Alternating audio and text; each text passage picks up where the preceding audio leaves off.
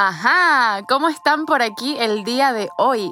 Espero que estén teniendo un día espectacular. Para quienes no me conocen, mi nombre es Janela Bello, me dicen Gia. Bienvenidas y bienvenidos a mi podcast. Aunque bueno, no es únicamente mío, es de ustedes también. Hoy vamos a respirar profundo, inhalando mucho, mucho oxígeno. Pues hoy les traigo un reto, y no solo para ustedes, sino para mí misma. Y ese reto es bajarle dos, como decimos en Venezuela, a nuestro ritmo.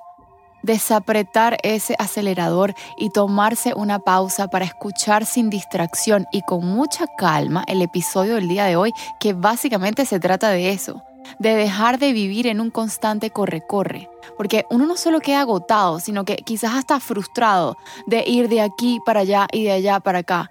Y como queremos abarcar todo, y al ser eso humanamente imposible, pues nada nos sale bien. Salen a flote los sentimientos de frustración y no terminamos haciendo ni una cosa ni la otra. Así que time out y sigan escuchando. ¿Te has montado en un avión? En la vida, como en los aviones, en caso de emergencia debemos ponernos primero nuestra máscara de oxígeno antes de ayudar a los demás. Máscara de oxígeno nace de la premisa de si yo estoy bien, siempre podré dar lo mejor de mí al mundo.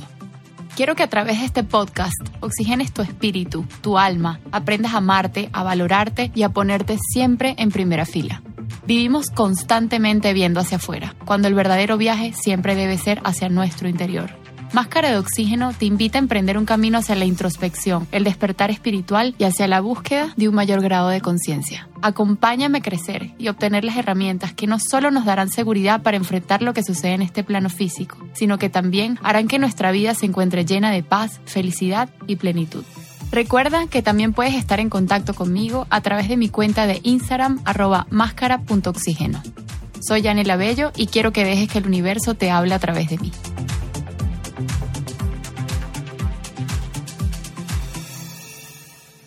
¿Se han puesto a pensar que a veces vivimos tan deprisa que no nos damos cuenta de todos los regalos que la vida nos da constantemente? Regalos de una mañana soleada con aire fresco, un cielo despejado cuando vamos por una carretera, o una tarde de lluvia en un sábado lleno de calma. Es que nos perdemos de todas esas pequeñas cosas que realmente bendicen nuestro día. Una pregunta que les tengo el día de hoy. ¿Por qué tanta prisa? ¿Para dónde vas? Muy probablemente eres de esas personas, o quizás si no eres, conoces a más de uno, que nunca tiene tiempo de nada, que siempre está de aquí para allá en un corre-corre, sin saber a dónde va ni a qué ha ido, y sin llegar a valorar si necesitaba ir tan deprisa, o si podría haber hecho lo mismo a otro ritmo, que nunca tiene tiempo para sí mismo o sí misma, porque tan sencillo como que no es su propia prioridad. A veces hasta deja de comer o por el contrario come cualquier cosa rápida y poco saludable para no perder tiempo. Quizás también de tantas cosas que tiene en la cabeza se le olvidan muchas otras. Siente que en cualquier momento va a colapsar, su salud no está al 100, el trabajo lo consume, en fin. Creo que esta es la descripción de muchas de las personas que conozco y que seguramente tú también estás o metido en ella o quizás también conoces a muchas personas así.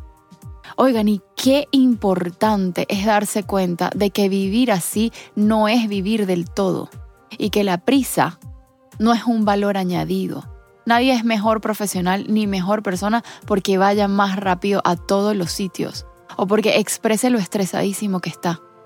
No sé si se han dado cuenta, pero la gente se siente como orgullosa cuando dice que está estresada. Se siente así como productiva. De hecho, pareciera que la prisa da como una especie de prestigio porque indica que hay, hay una ocupación. Y cuando se está ocupado, entonces eso se interpreta como que es un gran profesional. Y pienso que de una forma u otra, ese estilo de vida afectará su salud, la salud de esas personas a largo plazo. Y pues ahí sí que se van a tener que parar para enfocarse en recuperar su salud nuevamente, si no es que es demasiado tarde ya. Y mi pregunta aquí es, ¿por qué llegar a ese punto? ¿Por qué no parar ya, hoy mismo? ¿Ustedes se han puesto a calcular cuánto tiempo ganan cuando van a toda velocidad? La mayoría de las veces, ir deprisa no implica caminar más rápido o pensar de forma más ágil. Significa estar y sentirse internamente acelerado, desequilibrado y ansioso como dice mi papá, me da risa porque él tiene unas cosas Cuando yo estoy manejando y siempre hay un intenso pasando y pasando carros en zigzag, o tocando corneta aun cuando los semáforos están en rojo, no sé si les ha pasado, o que se te pega por detrás y deja casi que dos centímetros de separación entre su parachoque y el tuyo, mi papá siempre me dice, hija, déjalo pasar que está atormentado. Me da risa, pero es, verdad. Y bueno, uno, uno nunca sabe y quizás está en una emergencia porque eso puede pasar. Pero generalmente eso no es así. Simplemente está atormentado, como dice mi papá. Y es que vivimos así. Así vivimos la vida. Qué tormento. Todo el día es un tormento. Y esta es una opinión muy personal, pero si se fijan bien, aquella persona que siempre carga prisa, generalmente es por una mala gestión de su tiempo, por falta de organización o por desconcentración o por olvido y no sé, tal vez desequilibrio personal, profesional. Entonces yo creo que aquí hay mucho más que analizar que un simple bájale dos. Y esto no lo hago a manera de crítica, ¿ok?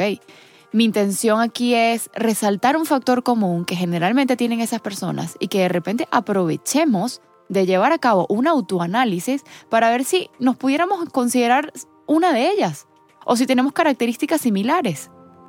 Que por otro lado, no se trata de dejar de hacer cosas para encontrar tu paz interior, sino de invertir tu tiempo de forma eficiente, de forma saludable.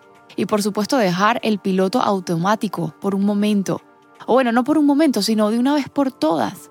Y empezar a disfrutar de las pequeñas cosas de la vida, que por cierto la vida es hoy. Y esta es una reflexión que quiero compartir. Y, y es que la meta, escuchen bien, no debería ser la meta. La meta es el proceso. La meta ya es hoy, el aquí y el ahora. La meta es vivir, estar presentes. Es ser capaces de decir, mañana quiero estar allá, pero hoy estoy aquí, lo acepto, lo abrazo y hoy quiero disfrutar de estar aquí. Y yo creo que ya es tiempo, de verdad, verdad, de que internalicemos que si bien es gratificante plantearse metas y planificar lo que debemos hacer para llegar a ellas, jamás debemos perder de vista nuestro foco principal, que es el vivir. Es que lo perdimos de vista, que es el disfrutar el proceso, el camino hacia la meta, porque ahí está la magia, ahí es cuando sin darte cuenta, ya llegaste ya alcanzaste lo que te habías propuesto y casi que ni esfuerzo hiciste. ¿Y sabes por qué? Pues porque lo disfrutaste. Y yo pienso que esa es la clave. Precisamente esa es la clave. Disfrutar. ¿Cuál es nuestro empeño al sufrimiento, a lo trágico, a lo difícil? Estamos aquí para disfrutar. Miren, y hablando de todo esto, yo recuerdo que alguien me dijo una vez, viajar es mejor que llegar al destino final. Y yo me quedé así como pensando un rato, porque sinceramente no lo había visto así. Y es que nos perdemos una vida entera por enfocarnos en el llegar. Entonces yo pienso, y esa es la intención de este episodio, que debemos tomar conciencia de eso y también de bajarle dos a todo, de dejar de hacer dos cosas a la vez, porque es típico que queremos ahorrar tiempo o por sentirnos eficientes, de disfrutar cada cosa por separado y regalarle a cada una el tiempo que se merece. Es hora de dejar de comer apurados o viendo el teléfono para responder algo que según nuestra cabeza es de vida o muerte. Es cambiarse el chip y decir, realmente tengo que responder esto ahora. ¿Por qué tengo tanta prisa? Esto tiene que ser ya, puede esperar. Y es que ya basta de la frase, no dejes para mañana lo que puedes hacer hoy. O quizás no es la frase, no es la frase en sí, sino la interpretación que le damos, porque yo pienso que más bien pudiéramos verla como una motivación a no ser perezosos, a no procrastinar, a ser diligentes, que eso está bien, pero no como una carrera. Y por otro lado, aquí hay otro punto que quiero tocar que viene muy relacionado con el tiempo que toman las cosas, con el proceso, con la paciencia que no tenemos, incluyéndome. Aquí alzo la manito. Y es que, quieran o no, el tiempo de las cosas no lo ponemos nosotros. Ya existe un plan perfecto y en él debemos confiar. Y no porque lo digo yo, sino porque nos dará paz. Y ojo, esto no significa que vamos a sentarnos de brazos cruzados a esperar que las cosas pasen. Se trata más bien de aceptar, de poner nuestra intención y nuestro foco a lo que realmente anhelamos, pero soltando todo aquello que no podemos controlar. Nosotros queremos todo para ya, la ansiedad nos gobierna, nos agobia. No entendemos de procesos, solo de finales. Y debemos aprender a que todo toma su tiempo. Y no somos quienes para ponerle ese timing a las cosas. Y muy importante, tampoco es el timing de la sociedad, ese que nos impuso según su deber ser. Se trata de un plan mayor, un plan que simplemente es perfecto y que ni que te quites ni que te pongas vas a evadirlo si necesitas vivirlo o vas a conseguirlo si en realidad no te corresponde.